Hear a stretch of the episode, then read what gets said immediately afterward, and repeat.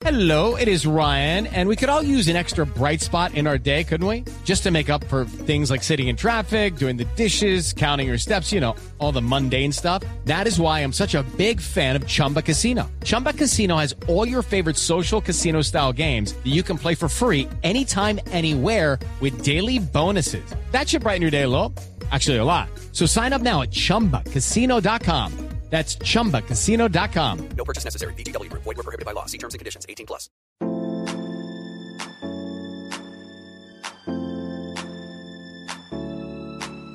Hola, bienvenidos a este podcast para escuchar las voces y las historias que grabó la HJCK en sus 70 años de historia.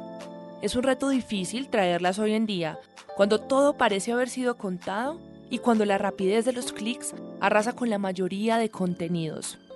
No les puedo negar que estoy muy emocionada porque sé lo que significan estos audios que escucharemos de hoy en adelante. Para muchos de los que me están escuchando, estas voces marcaron y fueron la banda sonora de su infancia y de su juventud. Sé que muchos también conocieron el mundo a través de las entrevistas y los programas de la HJCK, una emisora que se propuso crear un universo cultural en la radio y que hoy queremos revivir y hacer brillar sus mejores estrellas.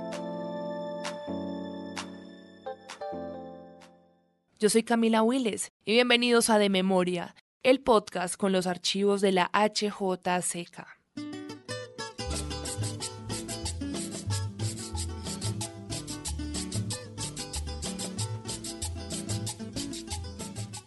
Había que empezar por lo grande y lo más grande casi siempre está en casa.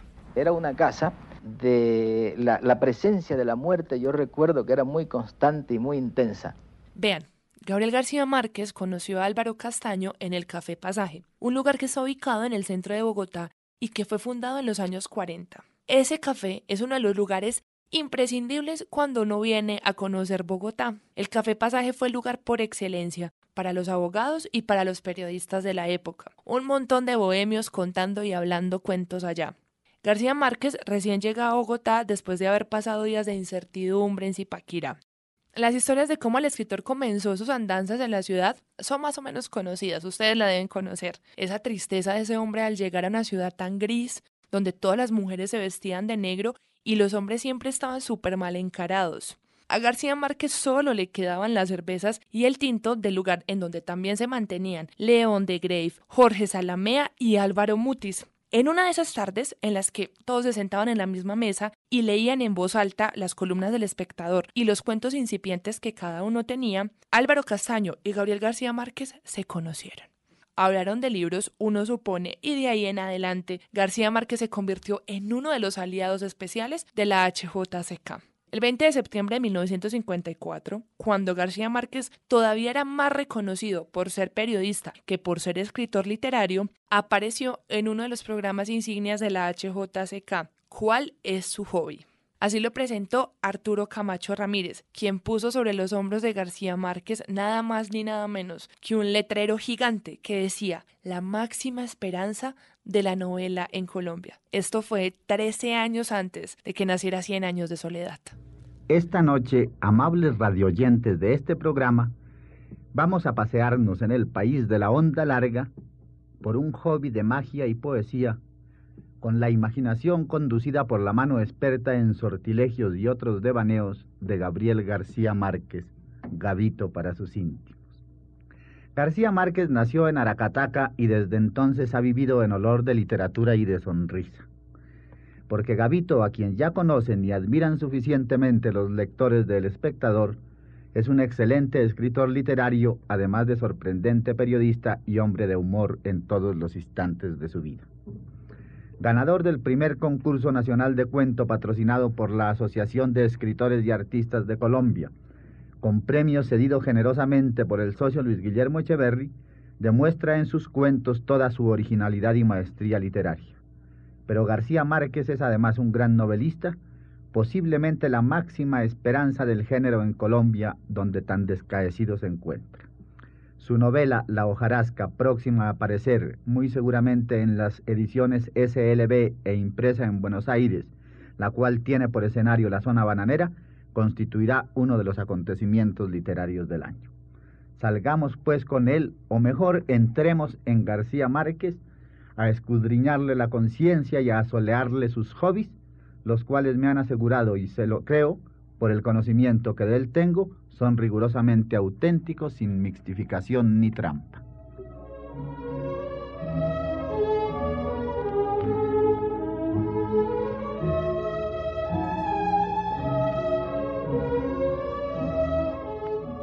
Esa sería la primera vez que García Márquez hablara en radio y también la primera vez en la que mencionaría esa herencia que le dejó Tranquilina y Guarán Cotes, su abuela, la superstición. Mi hobby es la superstición, ¿En qué sentido?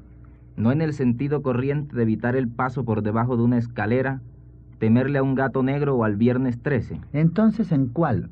¿Quisiera explicármelo mejor? Sencillamente en el sentido de seguirle la corriente a los presagios, Hasta ahora, ¿qué corrientes les ha seguido a usted a sus presagios? Las pesadillas, las camisas a cuadros y al más hermoso de todos los presagios, el tren amarillo. Magnífico. ¿Y qué puede decirnos Gabo de las pesadillas? Desde cuando experimenté mi primera pesadilla a los cinco años hasta cuando esper- experimenté la última hace tres, tuve casi todas las noches la oportunidad de comprobar que la pesadilla es mucho más fiera de como la pintan. Pero según eso, ¿la pesadilla no es un sueño terrorífico? Depende. Hay tres clases de pesadillas. Las terroríficas, que son una clase inferior, el tipo perfecto de las pesadillas vulgares. Las absurdas, que son las más comunes. Y por último, las pesadillas absolutas, casi imposibles de definir, cuyas diferencias con los sueños más inefables y ordinarios solo pueden establecerlas los expertos. Y dígame, Gabriel, ¿cuál de los tres tipos de pesadilla prefiere usted? El último, como es natural. El primero está reservado exclusivamente a los aprendices. En ello se cuenta la indecorosa pesadilla del soñador perseguido por el toro, la de la infinita escalera de caracol y en general todas las protagonizadas por animales repugnantes, ratones, murciélagos, serpientes, arañas. Son pesadillas demasiado fáciles que por lo general se evitan con un buen laxante como el delirium tremens. y las pesadillas absurdas. Lo más absurdo de ellas es que todavía exista quien las padezca. Cualquier persona con una experiencia mínima en el hábito de los sueños puede incorporar- incorporarse en la mitad de una pesadilla absurda y llamarla al orden. La típica pesadilla absurda, absolutamente indecorosa, es la del hombre que sueña que está expulgándose a sí mismo con la destroncada cabeza puesta en las rodillas. Padecer esa clase de pesadillas es confundir el hobby con la esquizofrenia. Mm, Bueno, Gabriel, ¿y puede darme un ejemplo de pesadilla perfecta? La tengo en mi colección. A ver. Sueño que estoy en una habitación cuadrada, de paredes lisas, sin otra comunicación con el mundo exterior que una pequeña puerta cerrada. Abro la puerta y al salir de la habitación me encuentro con otra exactamente igual. Cuatro paredes lisas y al frente una pequeña puerta cerrada. Intrigado, abro esa segunda puerta y me encuentro en una tercera habitación exactamente igual a la anterior, y luego en una cuarta, y en una quinta, y en una sexta. Eh, ¿Cree usted eh, que la galería no tenía fin? No podía tenerlo, porque en realidad yo no me había salido nunca de la primera habitación. Lo que, lo que realmente ocurría era que yo estaba saliendo indefinidamente de una habitación para entrar indefinidamente en ella misma. Es mi pesadilla perfecta. Muy buena en realidad. ¿Y tiene otra pesadilla interesante? Tengo otra, no perfecta como la anterior, pero sí más poética. Ajá, veamos. Estoy sentado en la misma habitación en que duermo y veo frente a mí, tranquilamente sentada, una mujer que ha muerto hace mucho tiempo. En el sueño yo sé que ha muerto por la manera de mirarme y por la manera de decirme en silencio que está dispuesta a responder a una pregunta que me intranquiliza. Le pregunto, ¿cuándo me voy a morir? Y la mujer, impasible, me responde, cuando te empiece el cansancio del brazo. Las pesadillas de Gabriel García Márquez esa creencia férrea en que cada uno podía elegir y conducir los sueños. Hay una historia y es que Gabriel García Márquez y su abuela comenzaban a hablar en las mañanas de las brujas que no los dejaban dormir. Sin embargo, Arturo Camacho se queda en medio de la grabación callado y sorprendido por la técnica del escritor para dominar sus sueños, sus sueños más oscuros, y maniobrar su hobby favorito, lo que se convirtió tener pesadillas. Prácticamente es una aplicación del sueño de las habitaciones iguales. Óigalo. Ajá. Estando aún despierto, le doy una sola vuelta a la cuerda del despertador. Luego me duermo y sueño que estoy soñando, que estoy soñando, que estoy soñando. O más claramente, que estoy en un quinto sueño, un quinto sueño que está metido de- dentro de un cuarto sueño, y este dentro de un tercero, y este dentro de un segundo inmediatamente anterior a la realidad. Si usted se encontrara en esas circunstancias, ¿qué haría cuando sonara el despertador? Pues muy sencillo. Despertaría del quinto sueño al cuarto sueño, del cuarto al tercero, del tercero al segundo. Exacto. Pero al llegar al tercer sueño deja de sonar el despertador. Y al despertar a la realidad, usted no puede saber si es esa la realidad porque ya el despertador no está sonando. Tratando de identificar la realidad, usted seguirá despertando hacia atrás, de la realidad al sueño, de un sueño a otro, hasta cuando se convenza de que se ha pasado de largo por la realidad. El juego consiste en perderse en una infinita galería de sueños iguales a la realidad, hasta cuando no se sepa cómo despertar dentro de esa confusión de sueños iguales. Es un juego ideal que puede prolongarse hasta la muerte. Y dígame, por no haber podido realizar ese experimento, ¿abandonó usted el hobby de las pesadillas? No exactamente, pues no es uno quien abandona las pesadillas, sino las pesadillas las que lo abandonan a uno. Pero García Márquez tuvo que cambiar de superstición y de hobby, por ende, y se puso a coleccionar camisas a cuadros. Hay muchas anécdotas de él en el medio de la redacción del espectador, casi brillando en la sala de la mitad del periódico por esas camisas tan colorinchas. Corroncho le gritaban. Lo que no sabían en ese momento era que él estaba coleccionando camisas, una más excéntricas que la otra, hasta llegar a la número 80. Porque la camisa número 80 es la camisa del hombre feliz. Entonces, ¿usted ha sido el hombre feliz? No, porque al llegar a la camisa número 65 no pude seguir el presagio. Era una camisa color de espanto matizada con caracteres egipcios, de manera que cuando la usaba, a la salida de los cines me hacían proposiciones deshonestas. Entonces, ¿no conoció usted la felicidad? No la conocí personalmente, pero la vi a 15 camisas de distancia. García Márquez vagó durante años en pensiones de putas y en la redacción del Heraldo con la promesa de publicar su novela La hojarasca. Hay una de las historias más bellas de este libro y es que cuando García Márquez estaba en la redacción de El Heraldo se ganaba apenas cinco pesos. Él tenía el primer manuscrito de La hojarasca y no tenía nada de plata, tenía que mandarle a su familia dinero para que se mantuvieran en Cartagena y tenía que pagar donde dormir. Un día, solo con un peso en el bolsillo, que era lo que le alcanzaba para comer, va a una de las pensiones de Barranquilla, una de las pensiones de las putas, y le dice al celador, oiga, déjeme entrar a dormir aquí, que necesito acostarme, necesito pasar la noche, mañana trabajo en el periódico, pero no tengo plata, le dice.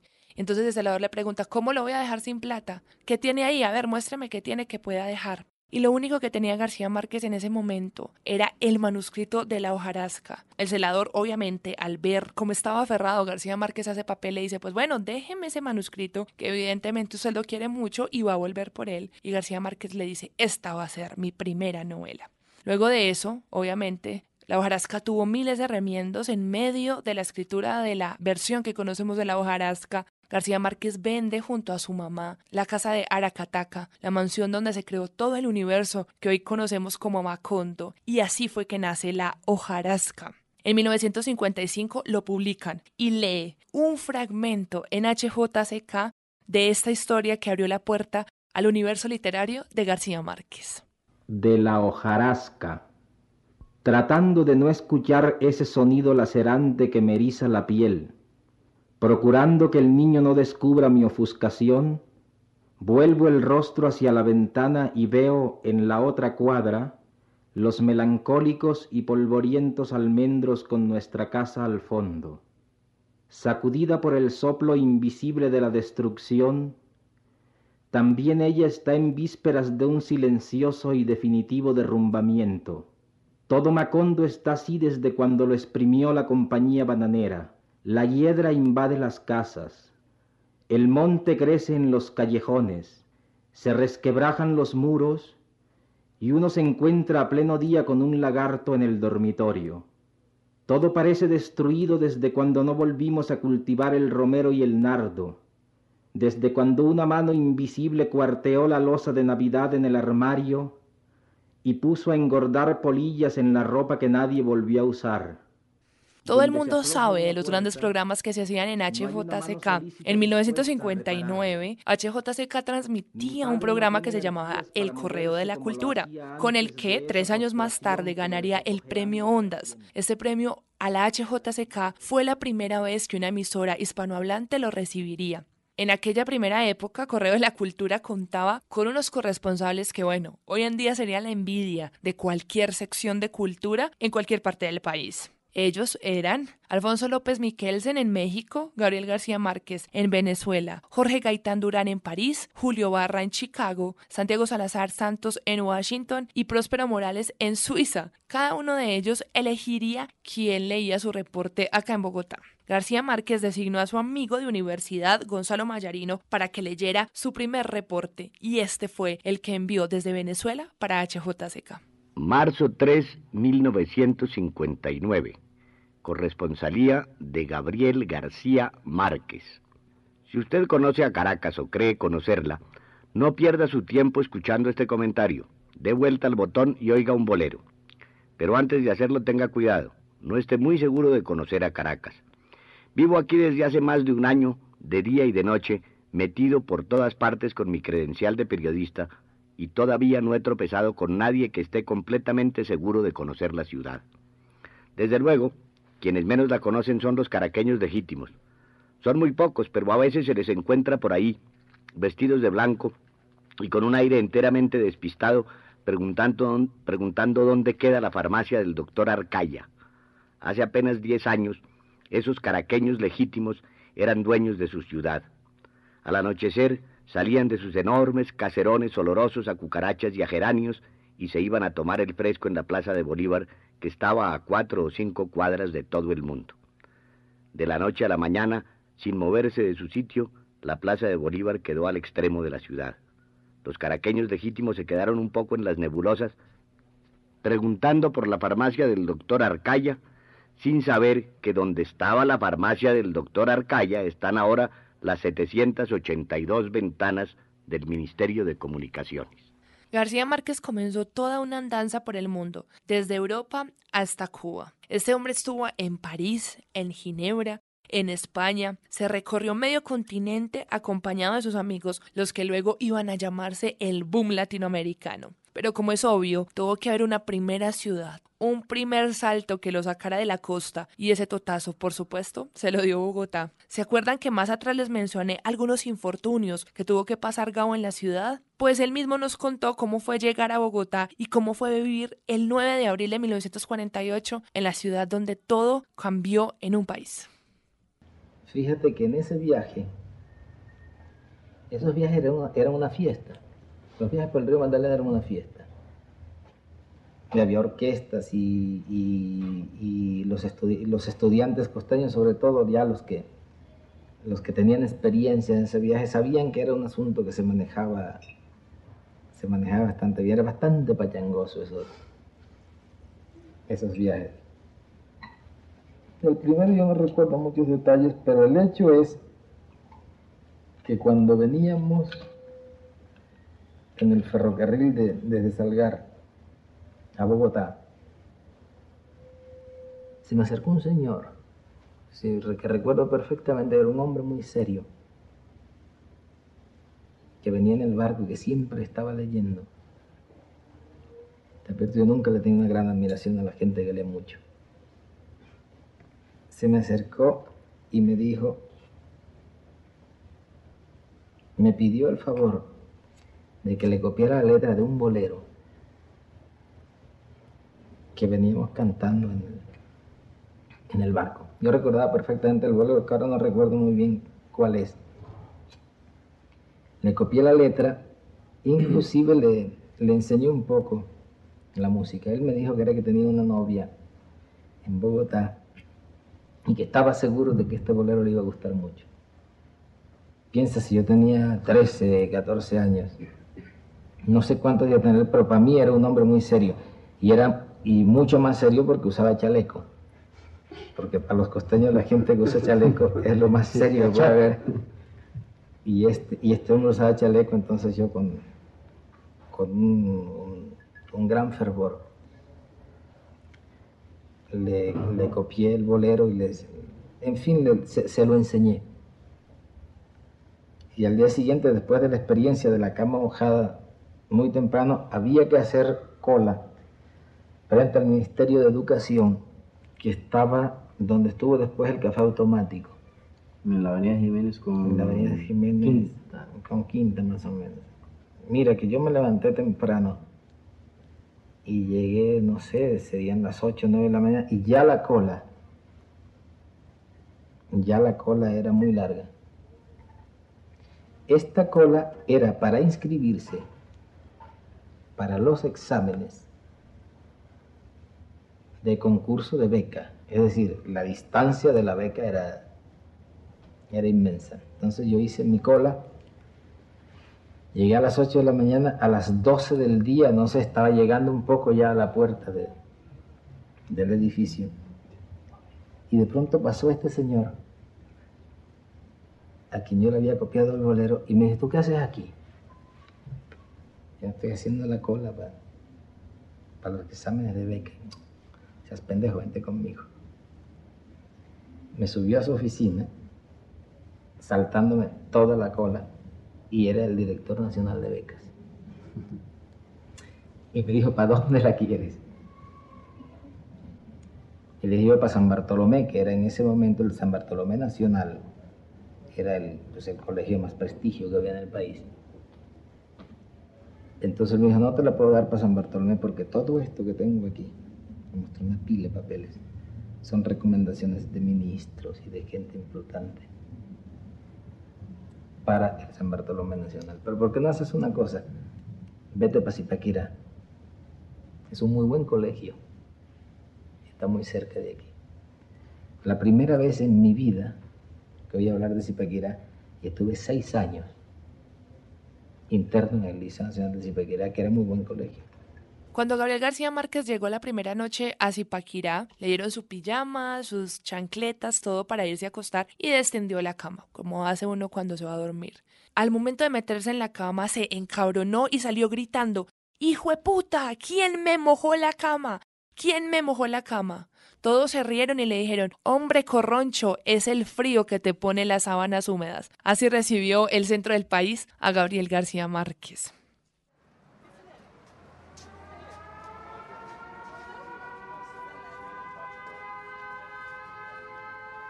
Cuando recién estalló el 9 de abril de 1948, García Márquez estaba aquí, en Bogotá, en una pensión en el centro de la ciudad. En ese momento Bogotá era toda regida en cinco cuadras que estaban en el centro de la ciudad.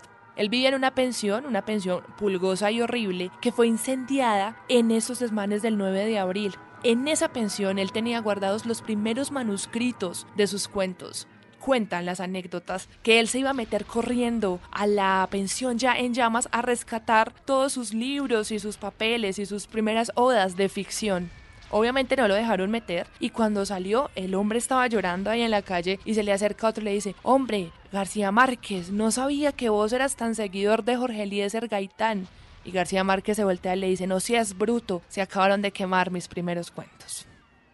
Esta pensión para mí es importante porque fue donde escribí mis primeros cuentos, sobre todo los primeros que se publicaron. Recuerdo perfectamente cómo fue porque en esta pensión yo había escrito un cuento y dos cuentos cuando apareció en el suplemento fin de semana del espectador una carta. Salamé, lo dirigí. Sí, lo dirigía Eduardo Salamé y apareció una carta de un lector. El lector de siempre, de todas las épocas, que decía que ese suplemento no publicaba sino cosas de escritores consagrados y que en cambio este país que estaba lleno de escritores jóvenes, de grandes escritores jóvenes, a los cuales no se les publicaba nada en ninguna parte, exactamente lo mismo que se dice hoy y exactamente lo mismo que se había hecho 50 años antes y 50 años antes.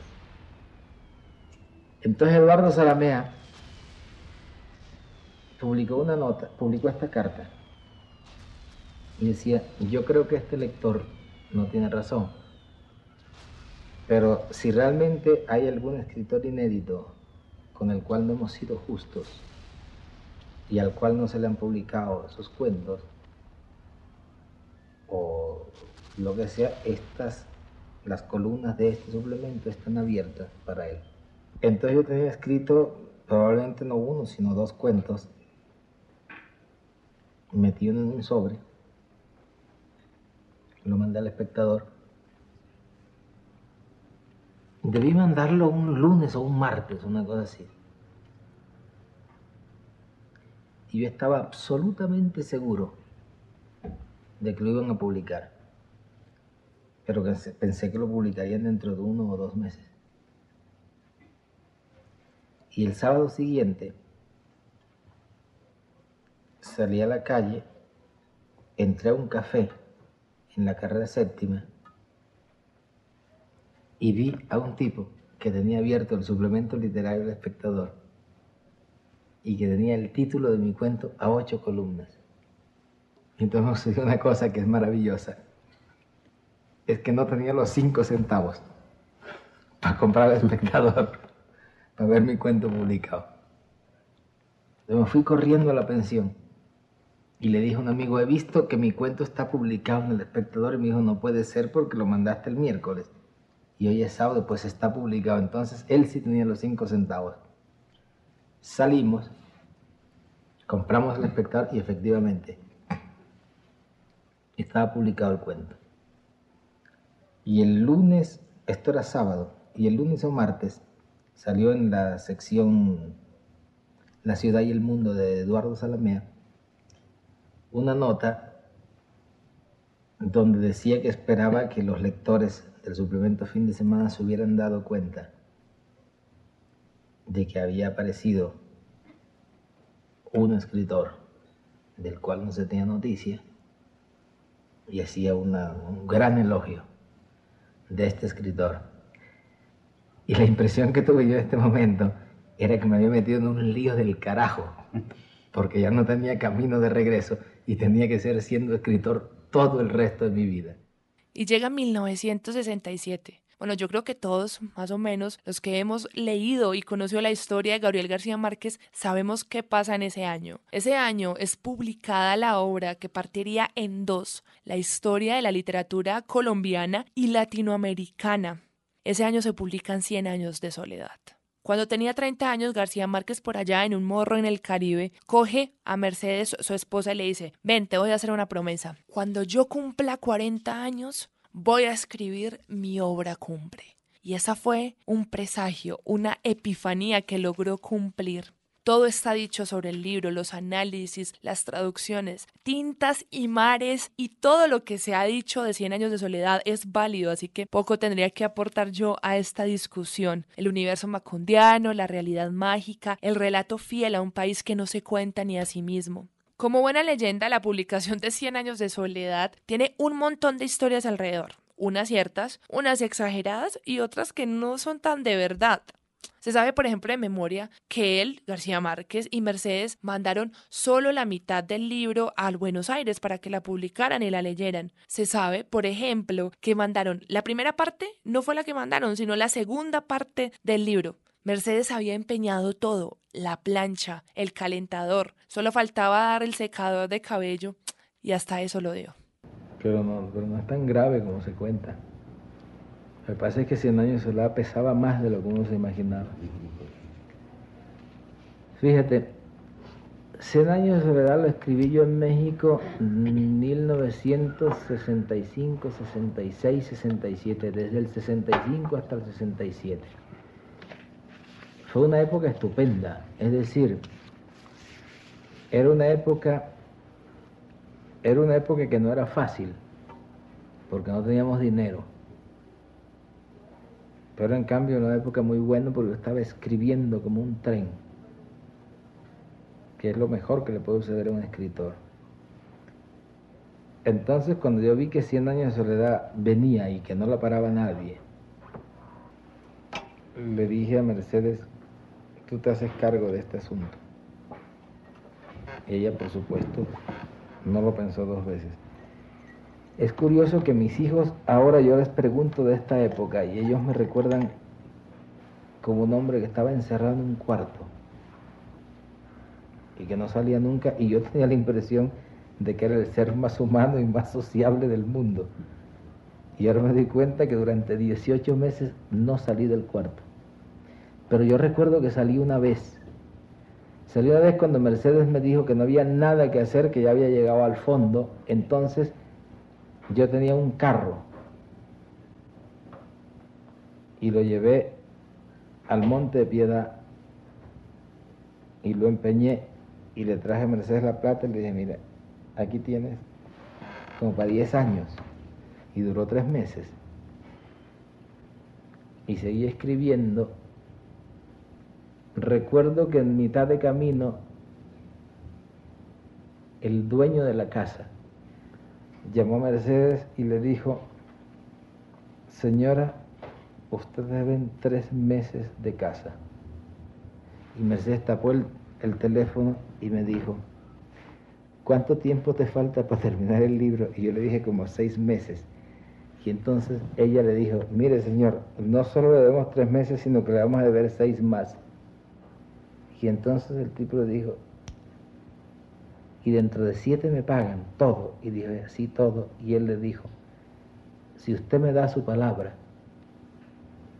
yo no tengo ningún inconveniente en esperarlo. Y Mercedes está por mí, papá, palabra, mi palabra. Le dijo, mi palabra de honor. Y tú sabes que a los siete meses fuimos y le pagamos todo. No por 100 años de soledad, porque yo terminé yendo un mes y traía tal perrenque en la mano que me puse a trabajar después en publicidad y pudimos pagar todo eso.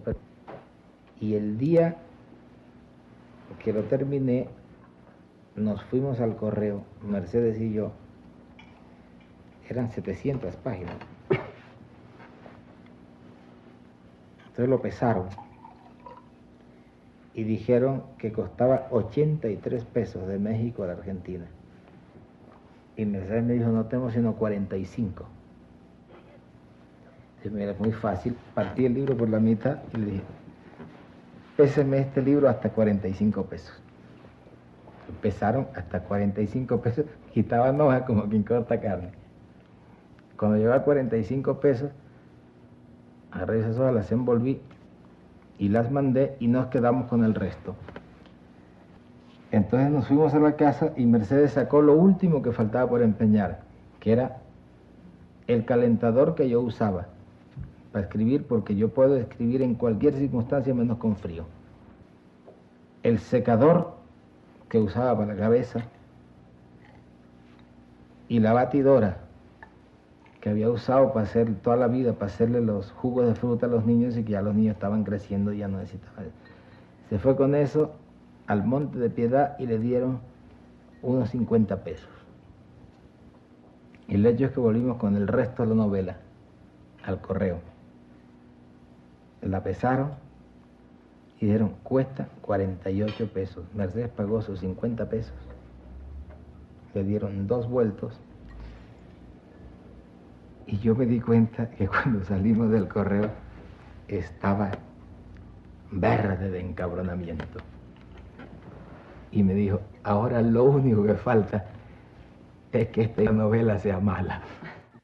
Tres meses antes de ser publicada, Gabriel García Márquez leyó en nuestros micrófonos un fragmento del libro que en ese momento aún era inédito. Este fragmento corresponde al ascenso de Mercedes la Bella al cielo, Mercedes nació entonces en los estudios de HJCK Radio. Remedios la Bella fue la única que permaneció inmune a la peste del banano. se estancó en una adolescencia magnífica, cada vez más impermeable a los formalismos, más indiferente a la malicia y a la suspicacia, feliz en un mundo propio de realidades simples. No entendía por qué las mujeres se complicaban la vida con corpiños y pollerines, de modo que se cosió un balandrán de cañamazo que sencillamente se metía por la cabeza y resolvía sin más trámites el problema de vestir, sin quitarle la impresión de estar desnuda, que según ella entendía las cosas era la única forma decente de estar en casa. La molestaron tanto para que se lavara el cabello pluvial que ya le daba a las pantorrillas y para que se hiciera moños con peinetas y trenzas con lazos colorados, que simplemente se rapó la cabeza y les hizo pelucas a los santos. Lo asombroso de su instinto simplificador era que mientras más se desembarazaba de la moda buscando la comodidad, y mientras más pasaba por encima de los convencionalismos en obediencia a la espontaneidad, más perturbadora resultaba su belleza increíble y más provocador su comportamiento con los hombres. En 1982 llegó el Premio Nobel de Literatura y este hombre se va con una comitiva enorme entre cantadores de vallenato y curulaos a Estocolmo, Colombia, que de profesión es triste y por experiencia fatalista, tuvo en esos días algo de sosiego. Y ese diáfano descanso comenzó con estas palabras. Me atrevo a pensar que es esta realidad descomunal y no solo su expresión literaria la que este año ha merecido la atención de la Academia Sueca de las Letras. Una realidad que no es la del papel, sino que vive con nosotros y determina cada instante de nuestras incontables muertes cotidianas y que sostenta un manantial de creación insaciable, pleno de, de desdicha y de belleza, del cual este colombiano errante y nostálgico no es más que una cifra más señalada por la suerte. Poetas y mendigos, músicos y profetas, guerreros y malandrines, todas las criaturas de aquella realidad desaforada, hemos tenido que pedirle muy poco a la imaginación, porque el desafío mayor para nosotros ha sido la insuficiencia de los recursos convencionales para hacer creíble nuestra vida. Este es, amigos, el nudo de nuestra soledad. Este podcast se trata de las voces y las historias que grabaron los micrófonos de la HJCK. Por melancolía o para sublevar el pasado, no importa.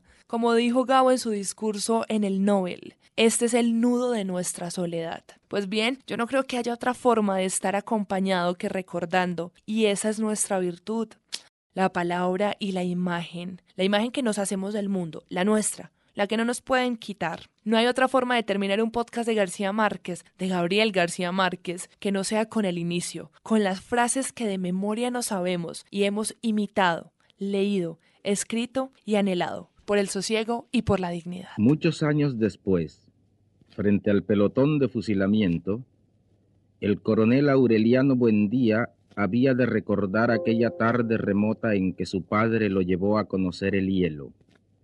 Macondo era entonces una aldea de veinte casas de barro y cañabrava, construidas a la orilla de un río de aguas diáfanas que se precipitaban por un lecho de piedras pulidas, blancas y enormes como huevos prehistóricos. El mundo era tan reciente que muchas cosas carecían de nombre y para mencionarlas había que señalarlas con el dedo. Todos los años por el mes de marzo, una familia de gitanos desarrapados plantaba su carpa cerca de la aldea y con un grande alboroto de pitos y timbales daban a conocer los nuevos inventos. Primero llevaron el imán, un gitano corpulento, de barba montaraz y manos de gorrión que se presentó con el nombre de Melquíades, hizo una truculenta demostración pública de lo que él mismo llamaba la octava maravilla de los sabios alquimistas de Macedonia. Fue de casa en casa arrastrando dos lingotes metálicos y todo el mundo se espantó al ver que los calderos, las pailas, las tenazas y los anafes se caían de su sitio, y las maderas crujían por la desesperación de los clavos y los tornillos tratando de desenclavarse, y aún los objetos perdidos desde hacía mucho tiempo aparecían por donde más se les había buscado y se arrastraban en desbandada turbulenta detrás de los fierros mágicos de Melquíades.